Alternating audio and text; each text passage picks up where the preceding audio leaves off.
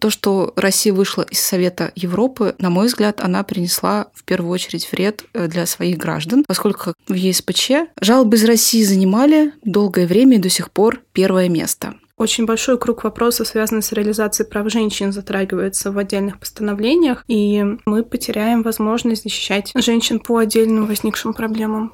Все заслуги активисток, правозащитниц, их усилия могут быть сейчас отброшены на многие годы назад.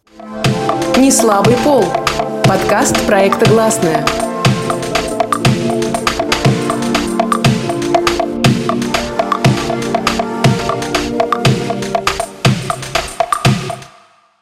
Всем привет! Это подкаст «Не слабый пол» проекта «Гласный», и я его ведущая Настя Седухина. Это наш первый выпуск, записанный после 24 февраля. С этого времени появилось много тем, которые важно и нужно обсудить, а также новые законы, которые не позволяют нам это делать в полной мере. Мы будем продолжать говорить о повестке дня, насколько это возможно. В середине марта Россия вышла из Совета Европы, а Европейский суд по правам человека собирается остановить рассмотрение жалоб из России. О том, как это отразится на правах и свободах россиянок, обсудим с сотрудницами Центра защиты пострадавших от домашнего насилия, юристкой Татьяной Беловой. Добрый день и правозащитницей Софьей Русовой. Добрый день, добрый вечер, дорогие наши слушатели. Какие плюсы давала России участие в Совете Европы в плане соблюдения прав женщин? Также какие плюсы давало признание юрисдикции ЕСПЧ? Возможно, до 24 февраля, в силу того, что, возможно, у нас разная возрастная аудитория, не все так хорошо знали, что такое ЕСПЧ, не все задумывались, на самом деле, насколько это большая ценность, доступ, который у России был. И, кстати, многие, может быть, первый раз впервые прочитали Конвенцию о защите основных свобод и прав человека в связи с этими событиями. И, на самом деле, почему важен был Совет Европы для России? Для меня лично, я сейчас хочу сказать свою позицию. Совет Европы был создан после после Второй мировой войны, собственно, а, в 1949 году. Это было очень важно осознать в полной мере с точки зрения права, с точки зрения международной дипломатии, что произошло и почему произошло. И в какой-то степени сегодня особенно сложно об этом говорить, потому что мы сейчас тоже находимся в ситуации изменения миропорядка. И, к сожалению, да, я чувствую отчасти свою вину, что Россия стала инициатором этого. Но то, что Россия вышла из Совета Европы, на мой взгляд, она принесла в первую очередь вред э, для своих граждан, поскольку, как известно, в ЕСПЧ жалобы из России занимали долгое время и до сих пор первое место. Поэтому, безусловно, выход из Совета Европы – это удар по международной дипломатии, это удар по тем ценностям, демократическим ценностям, к которым мы стремились и которых мы пытались добиться после Второй мировой войны, и это удар по правам человека в России. Я чувствую, с одной стороны, ответственность, говоря о Европейском суде по правам человека в новой реальности. Одновременно с этим я понимаю, что долгое время мы воспринимали Европейскую конвенцию о защите прав человека и основных свобод, один из основных инструментов защиты прав человека, в том числе в Российской Федерации, как должное. И все таки важно подчеркнуть, что Российская Федерация была исключена из Совета Европы, то есть она не успела все таки самостоятельно выйти. И это важно, потому что в этих реалиях мы уже говорим о том моменте, когда конвенция прекращает свое действие для Российской Федерации, и момент, когда мы еще можем пользоваться теми благами, которые нам предоставлял Европейский суд по правам человека. Сейчас эта дата установлена 16 сентября 2022 года. Тем не менее, она появилась только недавно, и, конечно, мы были убеждены, что на какой-то период времени мы уже потеряли эту возможность. Тем не менее, сейчас она остается. Ну, вообще Россия состояла в Совете Европы с 1998 года. Что за это время изменилось для российских женщин от участия нашей страны? И как повлияло на их жизнь то, что все эти годы Европейский суд по правам человека рассматривал жалобы из России? Действительно, в Европейский суд по правам человека обращалось очень много женщин. Отдельная совершенно история касается защиты прав женщин на Северном Кавказе. Это отдельный блок. Более того, мы тут можем говорить о том, что это разные категории дел совершенно. И это ситуации, когда один из родителей, как правило, это отец, похищал ребенка огромное количество дел. Какие-то жалобы были рассмотрены, какие-то до сих пор еще не рассмотрены, но коммуницированы.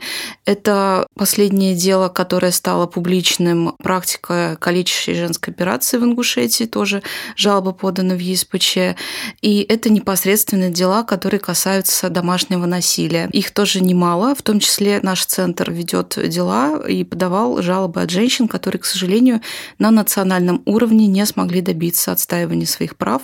И расследование случаев насилия было отвратительным, собственно, почему и пришлось обращаться в Европейский суд по правам человека. Но если говорить в целом, на самом деле еще есть огромная категория дел, когда именно девушки и женщины-активистки обращались, например, с требованием признать незаконным отказ в проведении митинга или в плане отстаивания права на свободу собраний. Это целый комплекс различных направлений, куда обращались женщины, матери, детей, например, больных тяжелыми заболеваниями. Этими делами в последние вот э, годы занималась правозащитная организация «Правовая инициатива», которая смогла добиться экстренного принятия от России меры для предоставления необходимого жизненно важного лекарства для шестимесячного ребенка больного муковисцидозом. Ну и Европейский суд по правам человека является особым инструментом защиты прав, потому что когда мы говорим про уголовный закон Российской Федерации, про гражданские иски, здесь э, правовая ситуация складывается между двумя людьми. Человек, который понес какой-то ущерб при нарушении ее или его права, и человек-обидчик ответчик по иску, агрессор, обвиняемый в уголовном деле и так далее. И Европейский суд защищает нас от э, бездействия государства, от нарушения государством положений Конвенции о защите прав человека и основных свобод. И это отличает международные институты от национальных институтов. То есть, когда мы не нашли защиты внутри, мы стремимся найти ее в лице международных органов, международных судов, потому что в данном случае уже сама страна нарушает права граждан, которые находятся в этой стране. Я бы просто повторила историю. Вот сейчас, в мае 2022 года СПЧ впервые обязал Россию обеспечить лекарствами шестимесячного ребенка со спинальной мышечной атрофией. Это было применено правило 39 регламента, которое позволяет Европейскому суду срочно вмешаться в неотложную ситуацию, угрожающую жизни и здоровью человека. Меньше чем через сутки СПЧ призывал правительство России немедленно исполнить решение Ленинского районного суда Ставрополя, ситуация, история была в Ставрополе, и лечение, что важно, было предоставлено, потому что, да, можно оговориться, что не все решения ЕСПЧ действительно бывают реализованы, но вот в ситуации с просто вопросом жизни и смерти это была мера, которой прибегли правозащитники, обратились в ЕСПЧ и добились того, что, в общем, ребенок э, благодаря этому остался жив. И вот это вот прямое показание того, как э, ЕСПЧ может быть активен в плане защиты прав наших граждан, ребенка. И после этого решения был еще ряд решений, когда тоже удалось добиться от российского государства обеспечения необходимыми лекарствами. Еще раз подчеркну, когда вопрос шел о жизни и смерти здесь и сейчас. Потому что жалобы, как известно, некоторые рассматриваются 6, 8, 10 лет, 12 лет, я даже знаю. Были истории, когда заявительница, например, не дожила до момента, когда ее дело было рассмотрено в суде. Это по экологическим, например, нарушениям там в Липецкой области. Человек просто был уже в возрасте, и она умерла. Но здесь вопрос вот по поводу лекарств и правила 39 – это просто то, что спасло человеку жизнь. Поэтому, конечно, то, что после 16 сентября у нас не будет такой возможности, это пугает. И опять же, из этой же практики мы видим, когда власти сегодня адресуют нас конституционному, например, суду, это не совсем, наверное, корректно, потому что, да, у нас есть национальное законодательство, но, как мы видим, оно не всегда было способно в полной мере защитить права людей, права женщин, права детей, как наиболее уязвимых групп в нашей стране. И, конечно, мы предполагаем, ну, я предполагаю, что в ситуации так называемой спецоперации ее последствий уязвимыми группами еще больше будут дети и женщины, больше, чем это есть сейчас и чем было до начала военных действий. Представители каких-то структур обвиняют людей, что они обращались в ЕСПЧ и якобы видя в этом какое-то политическое мотивированное решение. Но из даже опыта по работе с домашним насилием, ну, совершенно люди, которые и далеки от политики, и которые не просто единственным инструментом для восстановления справедливости и хотя бы компенсации для них оставался ЕСПЧ. И вот это вот страшно, что они остаются без этой возможности, без этого окна в Европу, получается, в прямом смысле. И я бы напомнила в контексте все таки домашнего насилия это дело Валерии Володиной. Возможно, очень многие читали о ее деле. Решение ЕСПЧ было вынесено в 2019 году. По сути, это было первое решение о домашнем насилии. Суд признал впервые дискриминационное бездействие властей России, которые не предпринимают необходимых мер для борьбы с домашним насилием. И власти России в решении указано, что они нарушили статью 3 и 14 Конвенции. Это запрет пыток и бесчеловечного обращения, а также запрет дискриминации. Это было первое решение СПЧ по жалобе из России, в котором позиция властей, не принимающих меры по борьбе с домашним насилием, признается дискриминационной. Наверное, мы еще сейчас поговорим про громкое дело, где были безоснословные компенсации, дело Туникова, Грачева, Гершман. Может быть, Таня о нем больше расскажет в том плане. Да, я хотела вот тоже да, как раз упомянуть, что, к слову о домашнем насилии, что в конце 2021 года ЕСПЧ, Европейский суд правам человека, присудил выплатить компенсацию в 370 тысяч евро Маргарите Грачевой, которой муж отрубил кисти рук, и тогда же как раз ЕСПЧ заявил, что все дела о домашнем насилии в России будут рассматриваться в упрощенном порядке. Получается очень жаль, что так мало да, действует вот эта вот мера, да, вот этот вот упрощенный порядок, что удалось сделать за это время в плане домашнего насилия и противодействия. В целом, по практике Европейского суда по правам человека важно отметить, что по сравнению с Конституционным судом, который рассматривает соответствие национального законодательства Конституции Российской Федерации, ЕСПЧ – это тот орган, который рассматривает, как действия властей соответствуют э, положениям Конвенции о защите прав человека и основных свобод. И в практике ЕСПЧ складываются определенные стандарты стандарты подходов к расследованию домашнего насилия, сексуализированного насилия, что тоже является большой проблемой для Российской Федерации. Стандарты не только к расследованию, но и к тому, какими должны быть законодательные положения для наилучшей защиты пострадавших от различного рода насилия, особенно женщин, когда мы говорим про домашнее сексуализированное насилие. Эти стандарты формировались, в том числе в делах, которые возникали по жалобам против Российской Федерации. Например, то, что расследование случаев домашнего насилия должно приводить к каким-либо результатам, результатом, оно должно быть не формальным, а именно эффективным.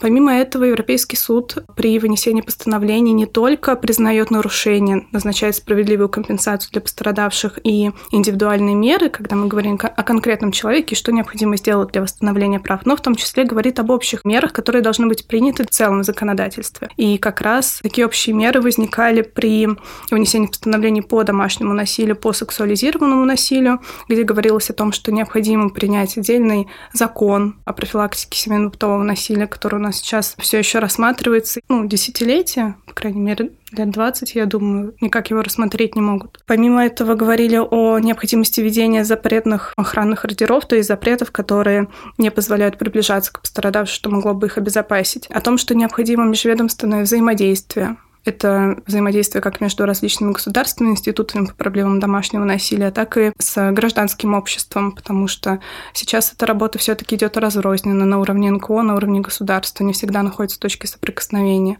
О том, что зачастую правоохранительные судьи подвержены стереотипным представлениям о том, почему возникает домашнее насилие. В том числе из-за этого часто пострадавшие подвергаются дискриминации и нетактичному обращению со стороны правоприменителей. И в целом несовершенство закона, в том числе по делам о сексуализированном насилии, часто подчеркивается. Например, сейчас у нас половое сношение с применением насилия или с использованием беспомощного состояния потерпевший признается изнасилованием, но здесь нет ни одного слова про э, то, что это происходит против согласия. Тем не менее, важно упоминать согласие в таких случаях. И об этом неоднократно говорил Европейский суд по правам человека, и это уже выработалось в стандарт. Не только в делах против Российской Федерации, но и по жалобам против других стран.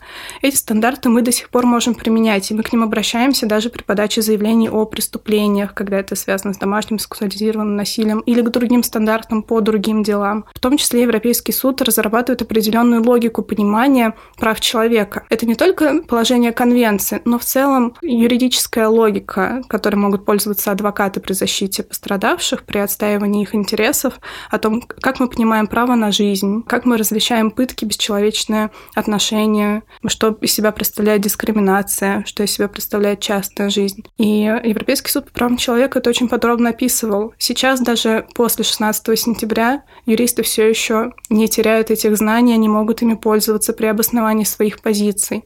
И важно обращаться к практике Европейского суда. Но все это было наработано за долгие-долгие годы. В итоге по домашнему насилию мы были очень рады, когда вынесли пилотное постановление. Конечно, мы были жутко расстроены тем, что оно понадобилось. Особенно в таких обстоятельствах, в которых оказались заявители жалоб. Но пилотное постановление говорит нам о том, что проблема домашнего насилия признана системной, структурной, она уже встроилась в наше общество, поэтому необходимы соответствующие инструменты для того, чтобы ее преодолеть. Именно поэтому жалобы по домашнему насилию могли бы быть рассмотрены в упрощенном порядке, ну, и сейчас могут быть рассмотрены. Поэтому необходимо введение э, тех мер защиты, о которых я говорила ранее. Охранный ордер, специальный закон. И как раз пилотное постановление подчеркивает, что эта проблема достигла такого масштаба, что Нельзя просто ограничиться рассмотрением индивидуальных жалоб. Теперь это уже на контроле Европейского суда по правам человека, в том числе исполнение этого пилотного постановления. И компенсация Маргариты Грачевой, несмотря на то, что она действительно довольно крупная, она справедливая, адекватная и соразмерная, потому что, конечно, помимо того, что нарушено ее право не подвергаться пыткам, не подвергаться насилию. В любом случае для нее это повлекло значительные затраты на лечение, например. Были определенные, в общем, замечания в адрес Маргариты по поводу суммы компенсации. Но, тем не менее, стоит отметить, что Европейский суд по правам человека – это не способ заработка для активистов, а это способ восстановления прав. Там нет ничего про дополнительное наказание страны или про какую-то выгоду. Это именно про восстановление прав. Да, но я напомню все-таки, что пилотное постановление касалось не только Маргариты Грачевой, а вообще четырех женщин. Их обращения были объединены в одну жалобу против России. За каждой женщиной стоит длительная история систематического насилия. Мы вместе с правозащитниками создавали отдельные сайты, где описаны их истории, как они боролись за свои права, куда они обращались, как бездействовал тот или иной орган, и прописаны меры, которые должны быть приняты сейчас в России после этого пилотного постановления. Ирина Петракова, Маргарита Рита Грачева, Наталья Туникова, Елена Гершман. Это действительно в какой-то степени героини, во-первых, которые не побоялись дойти до конца и которые добились справедливости для себя и таким образом для других женщин справедливости в суде. Вы упомянули про высокие стандарты ЕСПЧ. Эти стандарты влияли ли как-то на изменения в законодательстве относительно прав женщин в России? Они должны были бы влиять и сейчас должны влиять. Но, тем не менее, каких-то структурных изменений мы пока не видим. У нас были отдельные подвижки, связанные с Верховным судом Российской Федерации, Конституционным судом Российской Федерации по делам, которые сопровождали адвокаты консорциума. Но закон о котором неоднократно высказывался Европейский суд по правам человека, профилактики домашнего насилия до сих пор не принят, никаких эффективных механизмов нет. Тем не менее, я думаю, что на уровне отдельных дел все-таки стандарты применяются. Иногда даже сами суды к ним обращаются, обращаются к практике Европейского суда по правам человека, и в том числе в деле Екатерины Федоровой, где рассматривался вопрос о праве пострадавших от сексуализированного насилия публично высказываться о пережитом ими опыте. Верховный суд в своем постановлении указал на практику Европейского суда по правам человека. Несмотря на то, что мы не видим системных изменений, но они на то и системные изменения, что не могут быть приняты по одному щелчку. Мы видим отдельные изменения на уровне национальной практики, нашей day-to-day практики, скажем так. Вы упомянули про большие суммы, которые ЕСПЧ обязал выплатить Россию. Действительно ли всегда решения ЕСПЧ исполнялись, суммы выплачивались? Ну, во-первых, суммы разные бывают. Бывают и 7,5 тысяч евро, бывают и там 5 тысяч. И, опять же, в деле Маргариты Грачевой это все было обосновано именно показаниями медицинскими, затратами, которые были у нее в связи с лечением а, и необходимостью в дальнейшем менять протезы. Это все подтверждено было для позиции в суде документами. Поэтому такая большая сумма. И я могу сказать из практики с нашими заявительницами а, работы, то суммы выплачивались со стороны государства. На это уходило ну, там, до года, например.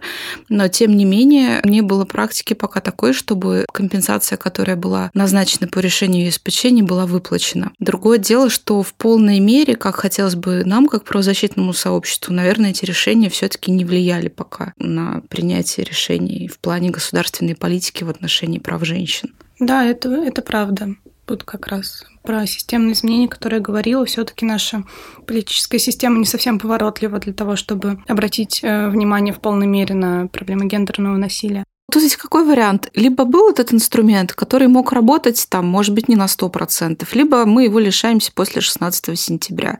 И с точки зрения развития права в стране, развития юридической мысли, подходов к обеспечению права человека, безусловно, выход из Совета Европы на сегодняшний момент – это трагедия. Другой вопрос, наверное, ко всем нам и к российскому обществу, когда мы сможем туда вернуться и что для этого должно произойти. Многие уже вспоминали единственный пример, когда Греция, когда к власти пришло у них националистическое и крайне радикальное правительства, они вышли из Совета Европы, и через пять лет после смены правительства они туда вернулись и стали полноправными членами, и, в общем-то, подписали потом многие документы, все это вернули всю процедуру, скажем так, обратно.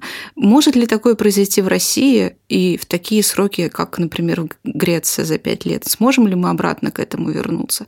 Это большой вопрос не к нам, а к обществу в целом. И я все-таки выросла достаточно в свободной атмосфере своего школьного раннего детства и в какой-то степени даже университета, когда как раз мы много говорили и о европейском праве, и о правах человека. Мы в 10 декабря для нас это был какой-то праздник, мы обсуждали вообще э, ситуацию с правами человека в мире, в России. Это не было запретными темами, и это было нормальным. Другое дело, что, возможно, для некоторых до сих пор ценность прав человека остается очень низкой. И, безусловно, это очень плохо, потому что э, пропаганда работает против европейских ценностей, производя очень много подмены понятий, что есть европейские ценности. Для меня лично европейские ценности – это право свободы, право свободы выражения, право, право выбора, в конце концов, право выбора, как прожить свою жизнь. И я не хочу, чтобы государство или люди, которые сейчас себя называют государством, меня этой возможности лишали. Поэтому, конечно, да, это большая проблема. И я надеюсь, что Россия вернется в Совет Европы и будет снова ратифицирована конвенция, и мы будем ее придерживаться. Я немножко побуду занудой и припомню, что Греция сама вышла из Совета Европы, если я не ошибаюсь. Но с Российской Федерацией этот случай уникален, когда нас исключили, и вопрос возвращения, конечно, все-таки встает ребром, что делать в дальнейшем.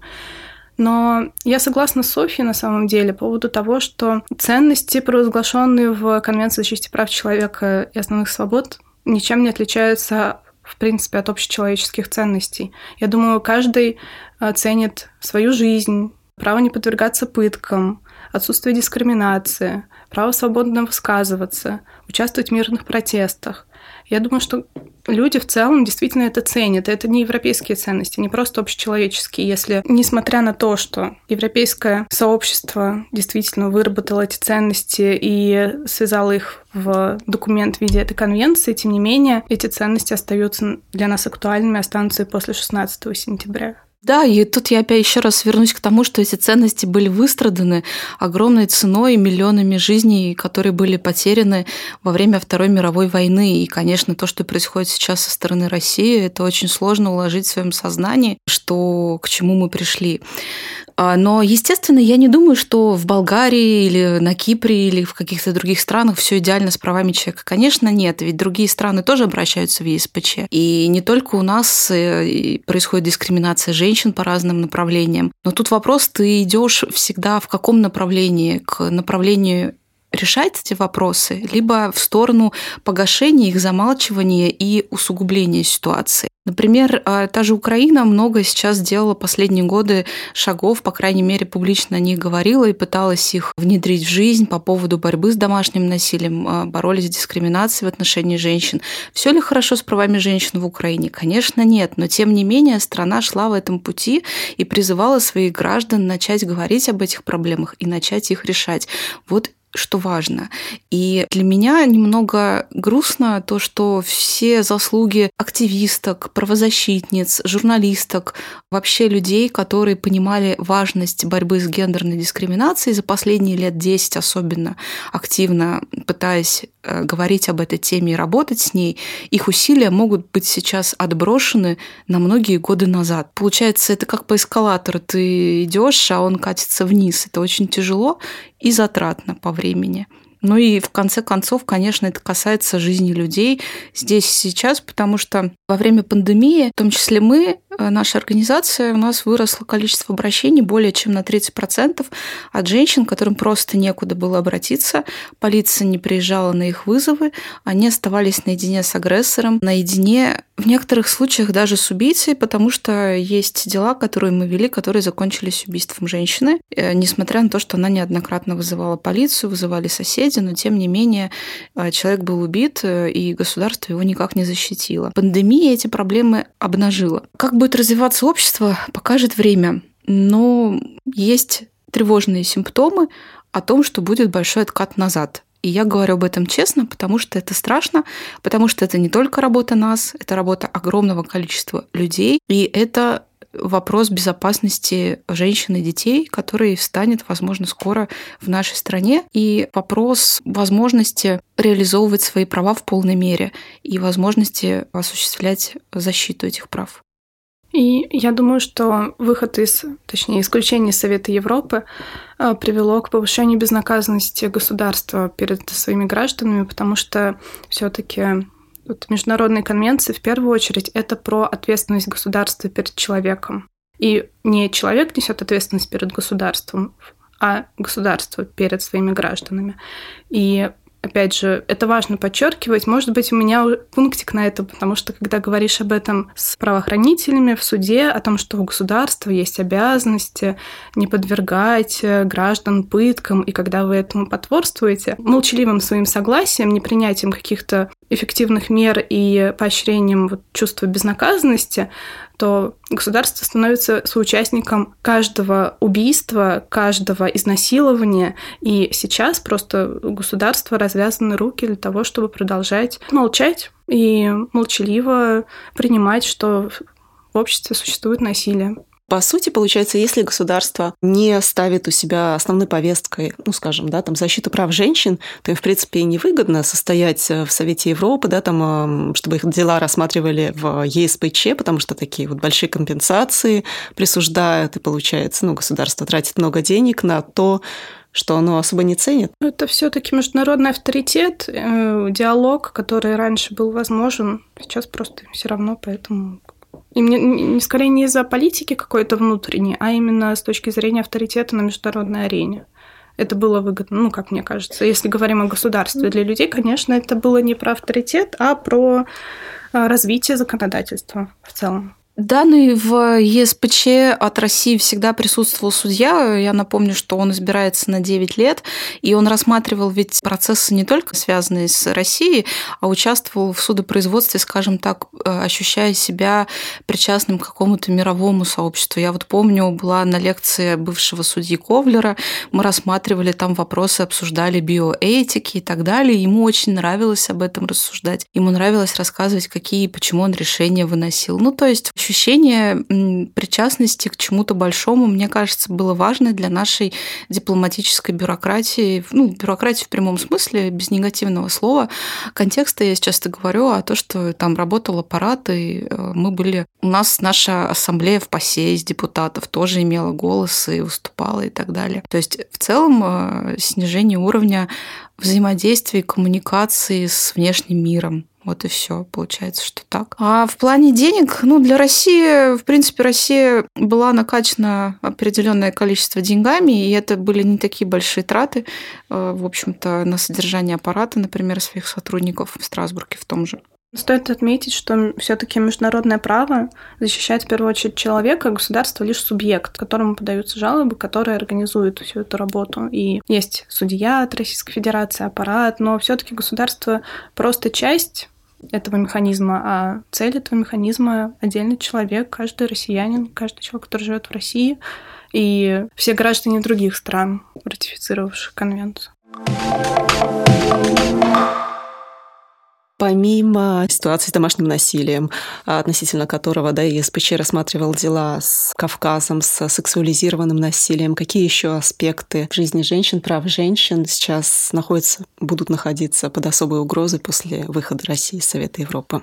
Ну вот э, была достаточно печальная новость, то, что Международная организация труда прекратила временно наши контакты с Россией любые. Например, определенная работа, в том числе для защиты прав женщин, велась по направлению трудовых прав, что тоже очень важно. В частности, часть профсоюзных организаций в России выступала за э, ратификацию конвенции МОД 190 по борьбе, если не полностью, а так коротко сказать, по борьбе с домогательствами и харасментом на рабочем месте. Прорывной в какой-то степени документ его ратифицировали тоже не все европейские страны, но тем не менее в России о нем тоже говорили и говорили о том, что он необходим, поскольку проблема харасмента, домогательства, она стояла остро в разных сферах и в больших трудовых коллективах, и в небольших, и в ситуации, например, с домогательствами к журналисткам, история со Слуцким, которая получила большую огласку, и в театральных коллективах, и чего только не было, если посмотреть, сколько было публичной истории именно о харасменте, кстати, в отношении сотрудниц, например, ресторанов и кафе это отдельная история. Огромное было исследование в отношении младших медицинских работниц, медсестер. То есть эти проблемы, они все были, и взаимодействие с Международной организацией труда, оно, например, тоже помогало эти темы поднимать и доносить до представителя официального от России, что эта конвенция нужна по борьбе с харасментом и что это действительно проблема. Сейчас, получается, это тоже поставлено на паузу, но проблема никуда не девается. Если мы что-то ставим на паузу, паузу или закрываем крышкой, то не значит, что это куда-то денется. Это либо заморозится, либо будет расползаться и приобретать какие-то неконтролируемые размеры, и работать с этой темой будет сложнее и проблематичнее. Конечно, у нас до сих пор, я думаю, для наших слушателей не секрет разница в зарплатах на рынке труда, стеклянный потолок так называемый, отсутствие женщин на руководящих должностях и в органах власти, в политике, масса вопросов и доступа к благам делам, скажем так, именно со стороны женщин. Все это есть и все это будет. Мне кажется, сейчас еще рановато делать выводы об экономической ситуации. Я, конечно же, не экономист, но я думаю, как любой просто здравомыслящий человек, видя объем санкций и видя, насколько все-таки мы сейчас к ним не готовы в плане производства в плане выстраивания экономической поддержки населения, в первую очередь у нас и до этого официально было признано, что семья из трех человек это бедность и нищета, а по большому счету за чертой бедности люди, многодетные семьи живут. Это касалось детей и женщин с детьми, матерей, сингл-матерей, которые воспитывают ребенка без партнера. Но, естественно, в ситуации, когда все очень дорого, идут сокращения и есть проблемы на рынке труда, в первую очередь это будет бить по женщинам. Возьмем Макдональдс, 60 тысяч сотрудников. Ну, они обязаны три месяца выплачивать эти деньги по трудовому кодексу российскому. Хорошо, они порядочная компания, они сейчас три месяца будут выплачивать. Я не знаю гендерный состав работников э, общепита в этой сети, но можно предположить, что даже по нашему опыту, что огромное количество это молодые девушки, студенты и женщины, которые просто не могли найти, например, какую-то другую работу. Они останутся без работы, вероятнее всего. И вопрос безработицы и экономического спада – это очень серьезный вопрос, который, безусловно, ударит по женщинам и детям. Думаю, что стоит упомянуть э, женский активизм, потому что часто феминистки сталкиваются с дискриминацией, связанной со своими убеждениями, в том числе не только э, феминистки, но и а, представители ЛГБТК плюс комьюнити. И одновременно с этим а, вопрос абортов очень остро стоит в Европейском суде по правам человека, насколько я могу судить по постановлениям. Поэтому, на самом деле, очень большой круг вопросов, связанных с реализацией прав женщин, затрагивается в отдельных постановлениях. И, конечно, может быть, мы только в будущем увидим, какие пробелы возникнут в связи с невозможностью обращения в суд за защитой. Но пока мы не можем говорить о сложившейся практике, но тем не менее мы потеряем возможность защищать женщин по отдельным возникшим проблемам, как активизм, аборты, мы уже упомянули, что это не только до желания России выйти из организации, но и сами организации исключают Россию, приостанавливают сотрудничество.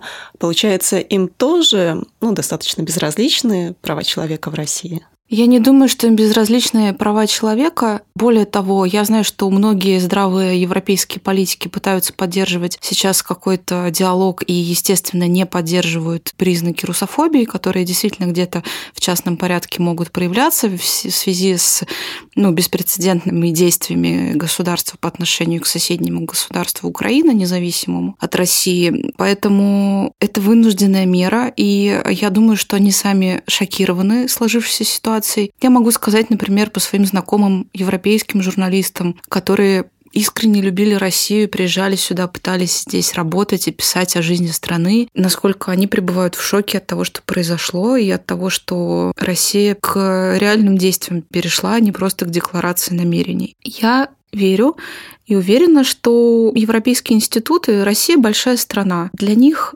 намного комфортнее было бы работать с адекватным соседом, с которым есть что-то общее. Нам всегда приятнее общаться с человеком, с которым у нас есть хоть что-то общее. Естественно, как только что-то общее будет находиться и будут возможности для реализации каких-то дальнейших действий совместных, это произойдет, потому что невозможно не считаться ни с размерами страны, ни с количеством населения, ни с тем, что Россия географически очень интересная страна и расположена и в Европе, и в Азии и так далее, и имеет ядерное оружие люди все это понимают и оценивают, как мне кажется. Но на другой чаше весов реакция на то, что произошло, и на спасение жизни людей. Я думаю, мы многие, кто сейчас следит за событиями, видим фотографии и получаем информацию не из федеральных новостей каналов, но видим, в каком состоянии сейчас находятся украинские города, и ставить на чашу весов с их стороны какое-то продолжение сотрудничества или решительные действия, пусть они даже будут выражены в этом, ну, тут сложно осуждать. Какие еще остались в России механизмы для обращения к помощи со стороны россиянок при нарушении их прав в России и отказа в апелляции во всех инстанциях? Ну, я сейчас просто говорю, что наша организация, в принципе, наши юристы и адвокаты всегда говорили и считают важным работать на национальном уровне, пройти все судебные инстанции, работать с теми институтами, которые есть, и добиваться от них каких-то решений. И у нас есть позитивная практика по делам о домашнем насилии. Но если мы сейчас говорим о том именно, что осталось не внутри России, а к чему можем апеллировать за границей, то, наверное, здесь можно поговорить о комитете СИДО и комитете правам человека при ООН. Вот э, Татьяна просто знает, как работает СИДО, я думаю, расскажет. Да, у нас есть конвенция о ликвидации всех форм дискриминации в отношении женщин. Российская Федерация ратифицировала эту конвенцию, значит, признала ее положение для себя обязательными. Несмотря на то, что у нас многие отсылают к изменениям, произошедшим в Конституции в статье 15 по поводу того, якобы, то, что Конституция превалирует над международным правом, не работает это в таких ситуациях, когда конвенция уже ратифицирована Российской Федерацией. И одновременно с этим э, конвенция существует не сама по себе, есть определенный договорной орган. Это не суд, именно отдельный орган, комитет по ликвидации дискриминации в отношении женщин. Компетенция этого комитета признана Российской Федерацией тоже обязательной, потому что был факультативный протокол конвенции, который Российская Федерация тоже ратифицировала, к счастью. И сейчас этот инструмент остается для нас рабочим. В соответствии с конвенцией и протоколом граждане Российской Федерации, гражданки, имеют право направлять индивидуальные жалобы в комитет по поводу нарушения Российской Федерации, именно Российской Федерации положений конвенции не по индивидуальным действиям агрессора, например, если он сталкивается с насилием, а именно э, по вопросам надлежащей защиты пострадавшей от гендерного насилия. В целом те же вопросы, которые могут быть подняты на уровне ЕСПЧ. То есть отдельные моменты, связанные с гендерной дискриминацией, мы еще можем продвигать, защищать права женщин на уровне вот этого комитета. Тем не менее, есть э, вопрос при исполнении мнений, то есть решений комитета, они называются мнения, но по факту они должны быть обязательными для Российской Федерации, раз уж мы все ратифицировали, что нужно было и конвенцию, и протокол. Но все-таки суд и комитет звучат немножко иначе. Когда мы говорили про исполнение постановления ЕСПЧ, может быть, само слово суд сподвигала Российскую Федерацию для того, чтобы исполнять постановления. Мнения комитета, в свою очередь, почему-то считаются рекомендательными, хотя на самом деле это в корне неверно. Раз уж мы говорим, что что-то обязательно, значит, мы признаем эту обязательность. Поэтому эти инструменты остаются. Не так много индивидуальных э, жалоб было направлено в комитет. Можно даже посмотреть на сайте. Буквально там на выходных э, для своих личных целей смотрела все решения, связанные с Российской Федерацией. Ну, не там их так много. Можно было за час все прочитать. Но я думаю, что сейчас этот институт будет становиться более популярным среди адвокатов, среди активистов, которые связаны с защитой прав женщин. Ну, посмотрим, насколько действительно ситуация сдвинется в этой стороне. Может быть, кстати, все-таки признать знают, что эти мнения не мнения просто так, а действительно решение компетентного органа. Многие считают, что решения отдельных комитетов являются необязательными, потому что это не суд. Но тем не менее, эти комитеты представляют собой квазисудебный орган. Да, мы не можем сказать, что это суд, там нет судей, но это единственный орган, например, Комитет по ликвидации дискриминации в отношении женщин, который может рассматривать, была ли нарушена конвенция или нет. Нет ни одного другого органа национального суда, который мог бы рассматривать этот вопрос. Есть только комитет комитет, и только он. Как вы думаете, вот сейчас на фоне складывающейся обстановки, да, нашей новой реальности, в каких аспектах женщины в России наиболее уязвимые? Я бы сказала так, у нас появляются новые формы насилия над женщинами. Вообще домашнее насилие выделяется четыре вида. Это прямое физическое, сексуализированное, экономическое и психологическое. В общем-то, в какой-то степени невыплата алиментов, Россия тоже одна из лидеров по невыплате алиментов на несовершеннолетних детей, мы это расцениваем как форму экономического насилия, потому что ребенок, во-первых, становится объектом манипуляции. И да, мы говорим о мужчинах, потому что все таки извините, у нас должники просто там в 99,9 это мужчины. И суммы огромные, там средняя 300, 400, 500 тысяч задолженность перед ребенком. Поэтому, конечно, это вырастет более того, я уже видела в качестве оправдания невыплаты алиментов сложную наступившую новую реальность в России. Мужчины в социальных сетях такие вещи писали. Я не знаю, шутили они или нет, но мне встретилось достаточно много подобных шуток, и в каждой шутке, э, скажем так, есть доля правды. Да? Поэтому, конечно, я считаю, что все эти виды насилия домашнего, которые мы классифицируем вот по этим четырем направлениям, они вырастут. И, конечно, к ним еще добавляются такие преступления, которые очень неохотно расследуются в России, России. Это киберхарасмент, это буллинг, это порн-ревенж, порно-месть. Грубо говоря, когда один из партнеров, не обязательно официальный муж, пытается шантажировать женщину интимными фотографиями и очень сильно ухудшает ее жизнь и просто пытается так, в том числе психологически, на нее воздействовать. Ну и мы много говорили в последнее время, помню, о сталкинге. Просто у нас был запрос от пострадавших, что они подвергаются сталкингу. есть определенные нормы уголовного кодекса, который можно применить в этой ситуации, но по факту эффективного расследования случаев преследования не было. Вот в деле Володиной, которая опять же дошла до СПЧ, это был в том числе киберсталкинг, и было первое решение в пользу заявительницы не так давно. Но в целом э, проблема, она больше, чем мы о ней говорим, поскольку она носит достаточно системный характер, к сожалению, и также системное бездействие со стороны правоохранительных органов. Но я думаю, что, во-первых, у нас общество очень неоднородное, народная. У нас есть еще сельская местность, о которой мы вообще всегда забываем, говоря в целом.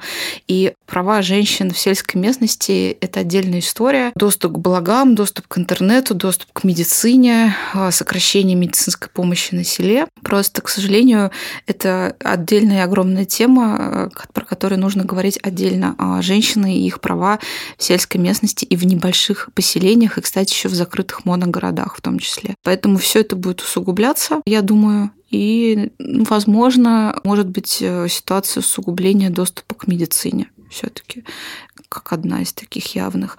Но и потом мы видим, к сожалению, патриархальный такой поворот новый в отношении места женщины в обществе. И это тоже правовая проблема, такой, скажем, официальный курс, правительства. Ну, он пока еще прямо точно не оформлен, он оформляется через различные, в том числе маргинальные движения, мужские государства, мужские пути и прочее. Но им как бы не говорят, что хватит, ребята, так нельзя. И поэтому, наверное, они сейчас чувствуют свою силу. Я вижу это по комментариям там в социальных сетях, что сейчас можно делать все Вот из свежего у нас аргумент в суде, почему мужчина избил свою бывшую жену, причем избил он ее несколько лет назад. Как аргумент он сказал, потому что она поддерживала правый сектор, запрещенный в России, но это полный бред. Естественно, она никого не поддерживала, просто сейчас он почувствовал, что он может на особое положение в стране списать любые свои действия. Это вот просто конкретный случай. И я думаю, таких случаев будет больше, конечно. И мы, наверное, еще должны упомянуть, что мужское государство это тоже организация, признанная экстремистской. Да, мужской путь не признан, но если зайти на сайт организации, мягко говоря, очень странно, почему она еще не признана экстремистской. Есть ли в обществе запрос, по вашим ощущениям, на, на то, чтобы Россия вернулась в Совет Европы? То есть насколько можно ждать именно вот движения со стороны россиян и россиянок? Ну, я вообще про важное хочу еще сказать, что, в принципе, я считаю, что в России, к сожалению, не было выработано гендерной политики. Единственный документ, который в том числе к нему мы пришли благодаря взаимодействию с Советом Европы, это стратегия действий в интересах женщин на 2017-2022 год. По сути, в этом году она заканчивается. Но вот это большой вопрос, что она привнесла, кроме того, что мы ее обсуждали, в плане улучшилось ли все-таки положение женщин в России, нужно анализировать. Но тем не менее, менее, даже появление этого документа это было в какой-то степени прогрессом, потому что там были направления по экономике, по домашнему насилию, по здоровью женщин и так далее, по избираемости в органы власти и так далее. Но вот в 2022 эта программа заканчивается, и будет ли она продолжена, нам пока об этом ничего не известно. Что касается запроса со стороны общества, то я думаю, что общество у нас очень разное, и надо со всеми разговаривать, как я уже поняла, очень много, и включать логику. То есть люди, к сожалению, мыслят иногда нелогично и подвержены пропаганде и каким-то эмоциям. Я просто призываю людей, которые наверняка будут слушать противники феминизма, противники э, гендерной политики нас наверняка тоже, просто подумать, хотите ли вы жить в обществе агрессивном и в каком обществе вы бы хотели, чтобы жила ваша дочь. Вот и все. И мне кажется, что в принципе, если с обществом нормально говорить, просвещать его, объяснять и показывает логическую связь, что из чего вытекает, то, возможно, общество будет поддерживать э, те ценности, которые записаны в конвенции. Вот мы опираемся на социологические опросы различные, но они очень разные бывают. Например, когда было дело сестер Хачатурян, большинство россиян высказались в поддержку сестер Хачатурян. Еще я помню, были опросы в ЦОМа, которые, в принципе, если сложить все проценты, поддерживали феминизм в России. Там не было такого, что 90% нет, 27 старшего возраста женщины точно поддерживали, и цифры там еще были другие, можно проверить. Но я к тому, что в принципе цифры большие были в поддержку и прав женщин, и в поддержку свободы э, в стране. Поэтому, мне кажется, нужно разговаривать с людьми и объяснять им, что жить в свободной стране всегда лучше, чем жить в несвободной. И, наверное, я бы хотела обратиться к молодым ребятам, в том числе. Вы столько ездили сейчас, вы видели открытые границы. Давайте не будем сами класть себя в гроб. Я думаю, что любой человек хотел бы жить счастливо и не подвергаться насилию. И в любом случае консенсус среди людей в России об этом есть. Каждый хочет просто быть счастливым. Но все последние проявления политики значительная их часть, затрудняют путь к счастью. Поэтому людям очень тяжело он дается, иногда с большими потерями, потерей ресурсов, эмоциональными потерями, потерями контроля, потерями терпения, потерями веры в будущее. Я думаю, что это те ресурсы, которые помогут каждому из нас. Ну, не будет у нас ЕСПЧ какое-то время, не сможем мы подавать жалобы. У нас-то права останутся от того, что мы вышли из Совета Европы, прав-то нас не лишили этих фундаментальных естественных прав. Не потому, что они в Европейской конвенции, не потому, что они европейские, а потому, что это ценности, которые на то и естественные, что возникают изнутри, а не потому, что они в законе написаны. Я не могу сказать, что не было хороших законов. Был, кстати, хороший закон, связанный с сексуализированным насилием, подписанным 6 марта марта, он реально неплохой, если его посмотреть. Там а, дополнительная защита несовершеннолетних от сексуализированного насилия. В целом, шаг в верном направлении. Просто путь к счастью, он должен быть системным. Вот и все. Не слабый пол. Подкаст проекта «Гласная». Если говорить о домогательстве со стороны мужчин, не только они виноваты. Мой муж меня бьет, а почему ты не задумывалась об этом? А что ты сделал для того, чтобы он тебя не бил? Даже существует глагол теперь «харасить». Как? Харасить. Но только не надо из этого делать миф, что у нас острейшая проблема с насилием в семье. Цифры должны были быть другие.